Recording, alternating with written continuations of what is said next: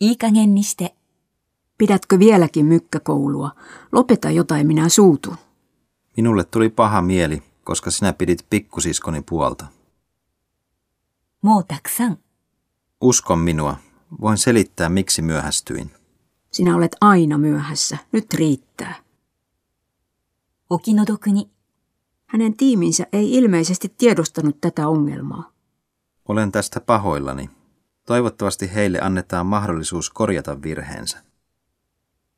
気を悪くした Miksi suljit äsken puhelun?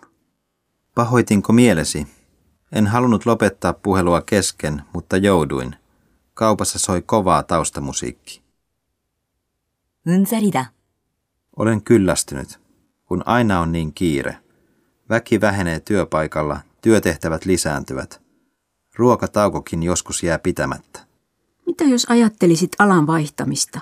Kampaamoala on raskas, mutta työ voi olla stressaavaa, olipa ala mikä tahansa.